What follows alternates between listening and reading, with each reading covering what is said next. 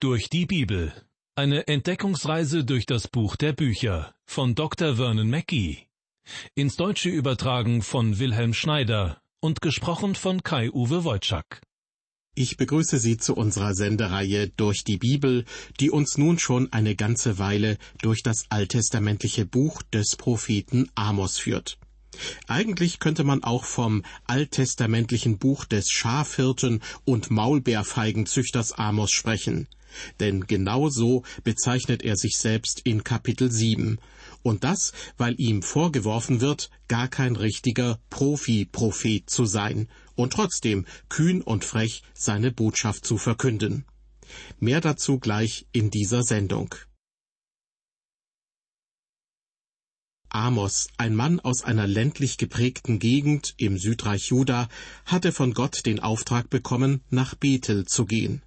Dort im kulturellen und religiösen Zentrum des Nordreiches sollte er den Israeliten das Gericht Gottes ankündigen. Dem Nordreich wird prophezeit, dass schon bald die Assyrer das Land erobern und einen großen Teil der Bevölkerung in die Gefangenschaft führen werden. Mit dieser Botschaft macht sich Amos natürlich keine Freunde. Eines Tages wird der Priester Amasja beim König vorstellig und behauptet, Amos zettelt mitten in Israel einen Aufstand gegen dich an. Seine Reden sind unerträglich. Er hat behauptet, du wirst durch das Schwert umkommen, und das Volk Israel wird aus dem Land vertrieben und in die Verbannung geführt. Anschließend geht Amasja zu Amos und fordert ihn auf, Verschwinde von hier und geh heim nach Juda. Dort kannst du weiter Weissagen und dir so dein Brot verdienen. Aber hier in Bethel ist Schluss damit. Daraufhin gibt Amos zu bedenken, dass er sein Brot eigentlich auf eine ganz andere Art und Weise verdient. Aus Kapitel 7 zitiere ich noch einmal die Verse 14 und 15, auf die ich in der letzten Sendung schon eingegangen bin. Amos spricht zum Priester Amasja, ich bin kein Prophet, noch ein Prophetenjünger, sondern ich bin ein Hirt, der Maulbeeren züchtet.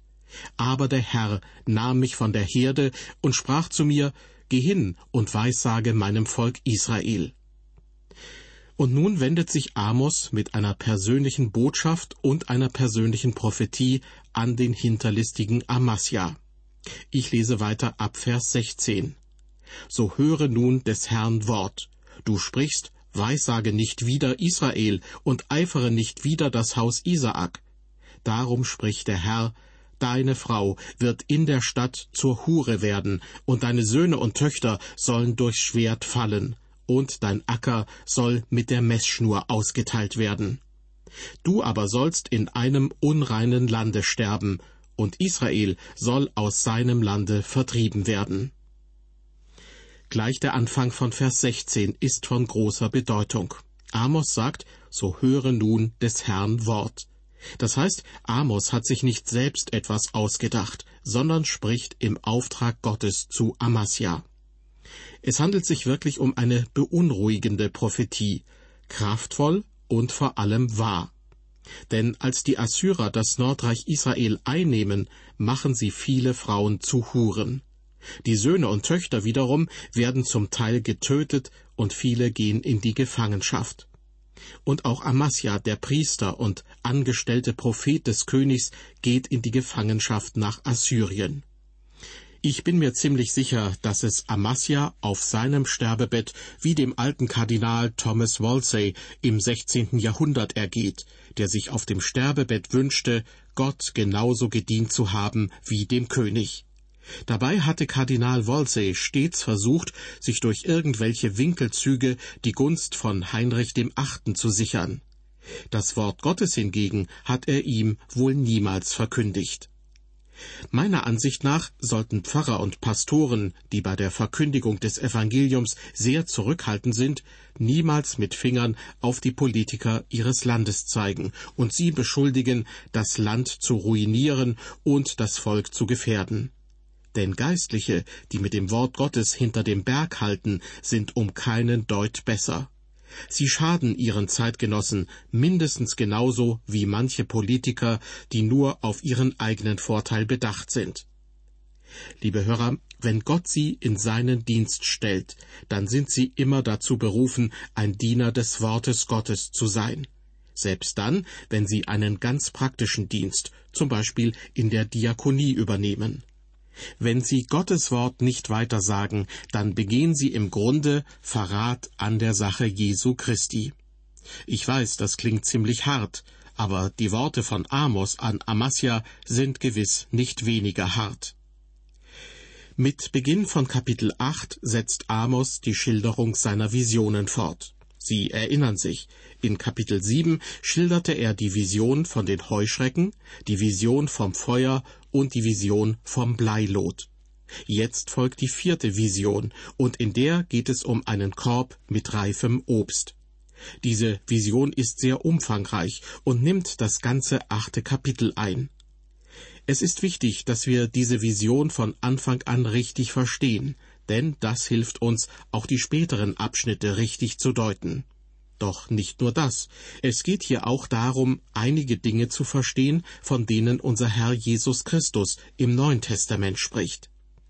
Hier also aus Kapitel 8 der erste Vers. Amos berichtet, Gott, der Herr, ließ mich schauen, und siehe, da stand ein Korb mit reifem Obst. Was lässt sich über einen Korb mit reifem Obst schon sagen? Nun, ich liebe Obst, und allein schon der Anblick eines solchen Korbes mit reifen Früchten lässt mir das Wasser im Munde zusammenlaufen. Auch finde ich es herrlich, wenn ich auf Reisen bin und in andere Länder komme, andere Sorten Obst zu probieren, die es dort gibt. Der Korb mit reifem Obst in unserem Bibeltext hat selbstverständlich eine besondere Botschaft. Er steht dafür, dass die Erntezeit vorbei ist und die Obstbäume leer sind. In meinem Garten habe ich zum Beispiel einen wunderschönen Aprikosenbaum, der jedes Jahr schmackhafte Früchte trägt. Doch nach der Ernte brauche ich nicht mehr hinauszugehen, um nachzuschauen, ob inzwischen noch weitere Früchte nachgewachsen sind. Nein, die Äste sind dann kahl und es gibt keine weiteren Früchte. Die Ernte ist vorbei. Bis zum nächsten Jahr wird es keine neuen Früchte mehr geben. Wir sehen also, dass ein Korb mit reifem Obst zwar schön und köstlich ist, doch er zeigt auch, dass die Ernte zu Ende ist. Und somit steht ein Korb mit reifem Obst auch für den drohenden Verfall. Manches Obst wird schon nach wenigen Tagen unansehnlich und verdirbt schließlich. Ich kann mich noch gut daran erinnern, wie meine Frau und ich einmal eine Missionarin als Gast erwarteten. Wir hatten uns bereit erklärt, ihr unser Gästezimmer für einige Zeit zur Verfügung zu stellen. Als einen kleinen Willkommensgruß holte ich von unserem Aprikosenbaum im Garten einige der schönsten Früchte, legte sie in einen Obstkorb und stellte diesen auf den Tisch im Gästezimmer. Doch dann ein Anruf. Aus irgendeinem Grund musste die Missionarin ihre geplante Reise kurzfristig um eine ganze Woche verschieben. Nun ja, da konnte man nichts machen. Das Bett im Gästezimmer war bereits frisch überzogen, alles war für sie hergerichtet. Doch aufgrund der Verzögerung schlossen wir die Tür und nahmen uns vor, das Zimmer ein paar Stunden vor ihrer Ankunft noch einmal richtig durchzulüften. An den Korb mit Aprikosen dachte allerdings niemand. Kurz bevor unser Gast ankam, öffneten wir die Tür zum Gästezimmer. Und ich kann Ihnen sagen, der Geruch, der uns da entgegenschlug, war nicht sehr angenehm. Wir brauchten tatsächlich einige Wochen, um diesen Geruch vollständig aus dem Raum zu bekommen. Deshalb behaupte ich, in einem Korb mit reifem Obst steckt eine Botschaft. Gott gibt uns damit ein dramatisches und zeichenhaftes Beispiel. In Kapitel 8, Vers 1 war davon die Rede, dass Amos in einer Vision einen Korb mit reifem Obst vor sich sah. In Vers 2 berichtet Amos nun weiter, und der Herr sprach, Was siehst du, Amos? Ich aber antwortete, einen Korb mit reifem Obst. Da sprach der Herr zu mir, Reif zum Ende ist mein Volk Israel, ich will ihm nichts mehr übersehen. In Kapitel 7 hatten wir gelesen, dass sich Amos zweimal für das Überleben Israels eingesetzt hatte, indem er Gott um Gnade bat. Und zweimal hieß es, dass es Gott gereute und er von seinem Vorhaben abließ, Israel zu richten. Doch jetzt zeigt der Korb mit reifem Obst, dass die Ernte vorüber ist. Das Spiel ist aus. Das Nordreich Israel ist am Ende der Reise angelangt. Das Gericht wird kommen. Und die Ernte ist dafür ein Symbol. Weil die Ernte das Gericht Gottes symbolisiert, glaube ich, dass manche Dinge, von denen Jesus Christus im Neuen Testament spricht, häufig missverstanden werden. Was bedeutet es zum Beispiel, wenn er sagt, die Ernte ist groß, aber wenige sind der Arbeiter? Darum bittet den Herrn der Ernte, dass er Arbeiter in seine Ernte sende. Manche Christen zitieren diese beiden Verse, wenn es darum geht, andere Menschen für Christus zu gewinnen. Doch als Christus selbst diese Worte aussprach, stand er kurz vor dem Kreuz. Er sagte, dass er Arbeiter für die Ernte in Israel brauchte. Nach seinem Tod am Kreuz bietet sich ein anderes Bild. Jesus erzählte einmal das Gleichnis vom Sämann. Ein Sämann ging aus, um zu säen. Geht hin in alle Welt und predigt das Evangelium, ist die Botschaft für unsere Zeit. Wir sollen in die Welt hinausgehen und den Samen säen. Ja, dies ist die Zeit, um das Wort Gottes zu säen. Meine Aufgabe und Ihre Aufgabe ist es einfach, das Wort Gottes zu säen. Und die Aufgabe des Herrn ist es, Menschen zu bekehren. Wir glauben, dass der Geist Gottes das Wort nehmen wird und ein Kind Gottes schaffen wird. Wir sind nur die Säenden. Wir ernten nicht. Ernte steht für Gericht. Unsere Aufgabe heute ist es, hinauszugehen und den Samen zu säen. Ich wünsche mir so sehr, dass ich diese Botschaft unter die Leute bringen kann. Und ich wünschte, ich könnte alle Christen motivieren, das zu tun, wozu Gott uns berufen hat. Unsere Aufgabe ist, den Samen des Wortes Gottes zu säen. In unserem Bibeltext kommen wir nun zu Vers 3. Nachdem Gott dem Propheten Amos durch die Vision vom reifen Obst mitgeteilt hat, dass das Volk Israel reif zum Ende ist, so wörtlich, heißt es nun weiter, und die Lieder im Tempel sollen in Heulen verkehrt werden zur selben Zeit, spricht Gott der Herr. Es werden an allen Orten viele Leichname liegen, die man heimlich hinwirft. Das heißt, der Ort, an dem man Gott lobte, wird zu einem Ort der Verzweiflung und des Innehaltens werden. Der Ort, wo man sich vor Gott freute, wird zu einem Ort des Weinens werden. Überall werden Getötete liegen. Diese Prophetie beschreibt den ganzen Schrecken, der die Menschen erfassen wird. Vers 4 Höret dies, die ihr die Armen unterdrückt und die Elenden im Lande zugrunde richtet. Wieder einmal spricht Gott hier von der Ausbeutung der Armen. Ich habe deshalb das Gefühl, es ist wichtig, dass wir verstehen, wie Gott über die Armut in dieser Welt denkt. Ich selbst habe erfahren, was es heißt, arm zu sein. Mein Vater war ein Arbeiter. Ich erinnere mich daran, wie er seine Arbeitskleidung trug und wie er am Samstag seine Lohntüte bekam. Danach bezahlte er die Rechnung für das Lebensmittelgeschäft und für den Arzt und die Miete. Und dann gab er immer meiner Schwester und mir jeweils ein kleines Taschengeld. Doch ich erinnere mich an einen Samstagabend, als es nur noch für einen von uns gereicht hätte. Deshalb sagte er, ich soll in den Laden gehen und eine Tüte Bonbons kaufen. Ich kaufte Gummibonbons und teilte sie dann mit meiner Schwester. Mein Vater starb, als ich vierzehn Jahre alt war, und dann musste ich meine Mutter und meine Schwester ernähren. Mit vierzehn brauchte ich eine spezielle Erlaubnis, um arbeiten zu dürfen. Als ich mich dann später bekehrt hatte und fühlte, dass ich in den Dienst für Jesus gehen sollte, hat sich jemand um mich gekümmert und mich durch die Schule gebracht. Glauben Sie mir, allein schon deshalb, weil ich selbst erfahren habe, was es heißt, arm zu sein, bin ich sehr dafür, dass sich der Staat um Armutsbekämpfung kümmert. Aber nicht so, dass denen Geld in die Tasche gesteckt wird, die bereits Geld haben. Ich wünsche mir ein Programm gegen Armut, das den Armen wirklich hilft, auf die Füße zu kommen. In der Zeit von Amos klagt Gott die Israeliten an, dass sie sogar die Elenden im Lande zugrunde richten. Das heißt, die Armen werden so arm gemacht, dass sie selbst nie daraus entkommen können. Ja, in einem gottlosen Volk leiden die Armen immer mehr als die anderen. Ich glaube kaum, dass man dem widersprechen kann. Vers 5 Und ihr sprecht, wann will denn der Neumond ein Ende haben, dass wir Getreide verkaufen, und der Sabbat, dass wir Korn feilhalten können und das Maß verringern und den Preis steigern und die Waage fälschen. Wenn Sie damals zum Volk Israel gehört hätten, dann hätten Sie sich wahrscheinlich über diesen Vers sehr gewundert.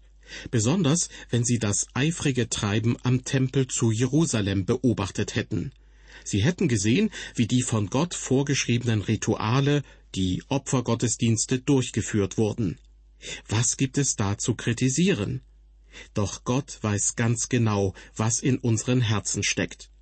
Der Neumond und der Sabbat, damit sind heilige Tage gemeint, an denen man keine Geschäfte machen darf. Gott sagt nun, selbst wenn die Reichen Gott im Tempel loben, sind sie so gierig und habsüchtig, dass sie nur an ihr Geschäft am nächsten Tag denken. Und wie sie noch mehr Geld verdienen können, indem sie ihre Kunden betrügen. Sie leben nicht nur unter der Woche in Sünde, sondern sie bringen sie auch noch mit in den Tempel. Was für ein Bild ist das von Israel in dieser Zeit und auch für viele Menschen heute. Weiter geht es mit Vers 6. Die Geschäftsleute fragen sich, wann ist der Feiertag endlich vorbei, damit wir wieder Geschäfte machen können. Zitat, damit wir die Armen um Geld und die Geringen um ein paar Schuhe in unsere Gewalt bringen und Spreu für Korn verkaufen. Dieser Vers offenbart, wie schlimm es zu dieser Zeit mit den Armen in der Bevölkerung bestellt ist. Die Armen müssen sich sogar als Sklaven verkaufen. Unter dem alttestamentlichen Gesetz des Mose war dies auch erlaubt, aber die Umstände, die hier im Bibeltext angedeutet werden, sind erschreckend. Tüchtige Geschäftsleute wollen die Armen um ein paar Schuhe kaufen, so billig sind sie. Und sie wollen den Armen die Spreu vom Korn verkaufen. Das heißt, sie bekommen nur zweite Ware, das, was übrig bleibt, was ein ehrlicher Händler eigentlich fortwirft. In diesem Zusammenhang möchte ich dazu aufrufen, sich sehr genau zu überlegen, wie echte Wohltätigkeit heute aussehen kann. Ist es gut, ärmeren Leuten in der Gemeinde alte gebrauchte Kleidung zu geben, die niemand mehr tragen möchte? Gibt man ihnen damit nicht das Gefühl, minderwertig zu sein? Kurz nach dem Zweiten Weltkrieg gab es einen wohltätigen Milchhändler, bei dem sich die ärmeren Christen aus seiner Gemeinde kostenlos Magermilch abholen konnten, weil die sowieso immer übrig blieb. Seinen Worten konnte man entnehmen, dass er sich selbst für überaus großzügig hielt, und er glaubte auch, einen großen Dienst für seinen Herrn zu tun. Doch denken Sie an das, was David sagte. Im zweiten Samuelbuch wird er mit den Worten zitiert Ich will dem Herrn, meinem Gott, nicht Brandopfer darbringen, die ich umsonst habe. Liebe Hörer, es ist kein Zufall, dass der Herr Jesus, als er auf der Erde war, sich hinsetzte und beobachtete, was die Menschen im Tempel als Spende gaben. Ich schließe daraus, es interessiert ihn, wie viel wir ihm geben und wie viel wir für uns selbst behalten. Zurück zum Propheten Amos. Mit seiner Botschaft kann ich mich sehr gut identifizieren. Er hält den Wohlhabenden seiner Zeit den Spiegel vor, lebt selber wahrscheinlich in bescheidenen Verhältnissen und spricht so, dass jeder ihn verstehen kann. Amos erklärt ausführlich, weshalb Israel für Gott wie ein Korb mit reifem Obst ist. Die Güte Israels ist genauso vergänglich und genauso schnell verdorben wie reifes Obst. Ein Beweis dafür ist, wie die Israeliten mit den Armen umgehen. Ein Korb mit reifem Obst stand sozusagen im Mittelpunkt dieser Sendung. Einerseits lädt er dazu ein, zuzugreifen und es sich schmecken zu lassen. Andererseits ist er ein Symbol für Vergänglichkeit. Denn wenn das Obst erstmal geerntet ist, droht es schnell zu verderben. Zum Propheten Amos sprach Gott, Reif zum Ende ist mein Volk Israel, ich will ihm nichts mehr übersehen. Mit anderen Worten, mein Volk ist reif für das Gericht. Von jetzt an sehe ich nicht mehr über ihre Schuld hinweg. Was Gott zu tun gedenkt, darum geht es auch in der nächsten Folge unserer Sendereihe durch die Bibel. Bis dahin seien Sie Gott befohlen und auf Wiederhören.